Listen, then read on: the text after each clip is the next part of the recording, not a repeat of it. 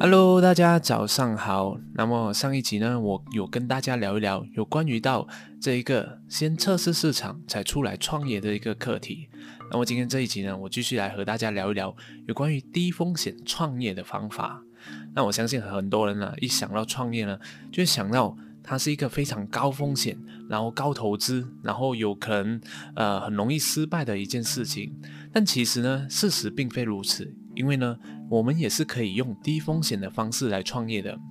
那么我今天跟大家分享一个故事好了。其实呢，在很像这一个李嘉诚，就是我们的香港首富李嘉诚，他就有说过一句话，就是别人都说我善于冒险，但是呢，他就讲他自己，他这一辈子创业啦，其实都没有冒过冒过一点风险。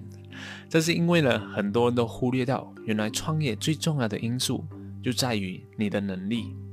那李嘉诚他在自自己呢第一次创业开这个塑料厂的时候呢，其实是因为呢他在过去呢跟很多人别的别间的这个塑料厂来打工，那么他对于这个领域这一个行业非常的熟悉，非常的有经验和知识了以后呢，他才来开这个塑料厂，所以他那时候的创业的风险是非常的低的。但如果对一个外行人，他直接就进来开这个塑料厂的话，那么对于这一个无知的创业者，那么他的风险就非常的高了，所以这就为什么我们会说，像你创业风险会高，你觉得你自己创业风险高，就是因为你的能力、你的知识不足，所以你的创业风险才会高。所以说呢，你要怎样让自己啊低风险的创业，关键就在于你要掌握正确的知识，掌握更多的知识，掌握更多的能力，这样你的创业这个风险就会越来越低了。而像我自己本身也是。嗯，应该两三年前开始自己创业吧。那时候是自己一开始做，然后呢，我就呃慢慢的掌握了更多的能力以后呢，我就觉得这件事情呢，创立频道啊，还有经营自媒体。那是非常非常容易的一件事情，但是后来呢，我就成立团队。那我成立团队一开始也是非常的呃没有经验，也没有相关的知识，所以那时候我我无时无刻都感觉到我的这一个团队这一个公司，它的风险都非常的高，有可能呃下个月业绩不好就很容易就会倒闭，我感觉掌控不了。但那时候呢，我就开始不断的去学习有关于管理团队，有关于给呃这个公司定制方向，有关于给这个公司呢来设立愿景目标，然后来做规划，那等等这类这这些事情以后呢，我现在呢就会感觉我的这个风险是越来越低了，所以这就是很像为什么我们会觉得。风险高的原因，就是因为我们自己的能力还有我们的知识不足。所以说呢，如果你今天要创业，那你肯定是需要不断的去学习，去掌握这个相关领域的知识，还有这次相关领域的需要培养的一些经验和能力。那么呃，自然的水到渠成的，你的这个创业的风险就会非常的低。那么说到呃低风险创业嘛，我我还有一件事情想要跟大家聊一聊的，就是有关于这个。我觉得现在呢，创业呢，它是需要有一种概念，就是说，你这个东西，这个商业模式呢，它是需要投入有限，但是你的回报有限。意思就是说，当你创业这个东西，你可能需要投入你的资金、你的金金钱等等的，但是你的这个投入呢，它是需要有限的。啊，比方说，他就投入一个十万十万块钱，然后呢，他的回报是需要天花板非常的高的。就非常的无限的，因为现在呢步入这个互联网的时代呢，呃，我们创业的项目呢，应该都是轻资产的，不应该有太多的投入，就是有投入很大的这一个东西，那么你的风险就会非常的高。比方说，我之前有看到我的呃一位同学，他就说他想打算呃开一个杂货店。然后那个杂货店呢，就前期嘛，他要投入很大的这个资金，很大的这个资本，呃，可能是一百万这一个台币，一百万台币，对于我觉得这个投入非常的大。然后呢，他就告我说，就是应该是要两三年这样才能够回本。你看到吗？在这样的一个项目，对于我来说，我就非常没有兴趣。因为我觉得它的投入是非常的大的，而且也不能保证它的成功，因为已经有很多人开了这些杂货店，然后还有很多各种各样的品牌呢，他们已经在做这一个呃怎么说 franchising，也就是这个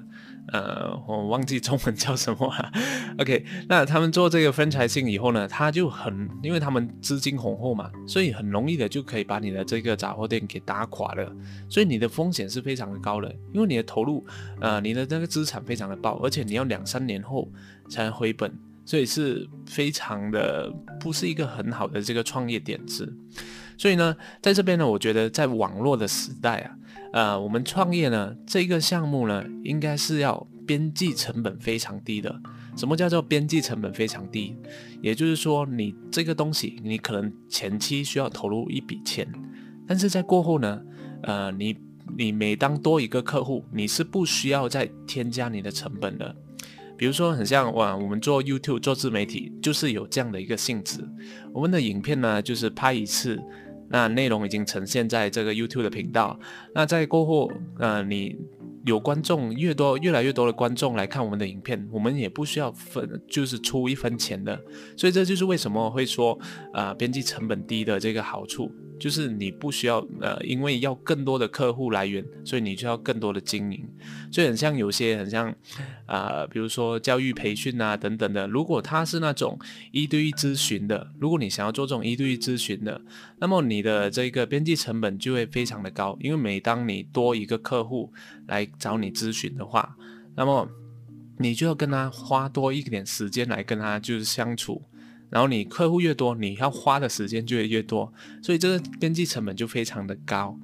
OK，所以我们要做的就是要抓住，要找到一个边际成本低的一个方法来创业。因为呢，现代呢已经是一个互联网时代，所以如果你在用这很像说，呃，我要呃建立一个项目，我要呃做实体店等等的，需要投入很多的钱的话，那么呃是很难跟这些已经。老牌的企业竞争了，因为他们的这个资产、他们的资金已经非常雄厚了。如果你要这样来以这样的一个方向来创业的话，你需要很多的资金，而且你失败的那一个几率是非常的高的。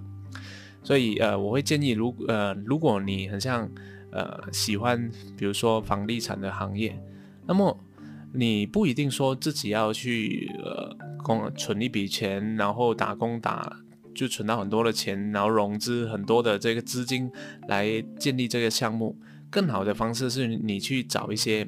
模式，看能不能帮他们配合，比如做这个房地产相关的呃自媒体，或者是这个 podcast 还是什么的。那么你你在某种形式上，你也在你有兴趣的领域里面去创业。然后呢，这些反而这种比较重资产的老牌企业呢，他们就会来找上你，来找你配合，诶，可以帮忙推广，那么你可以从中就是赚到一些钱，对吗？所以创业呢，应该要是轻轻资产的，因为如果你重资产的话，你很难跟这些老牌的企业来竞争。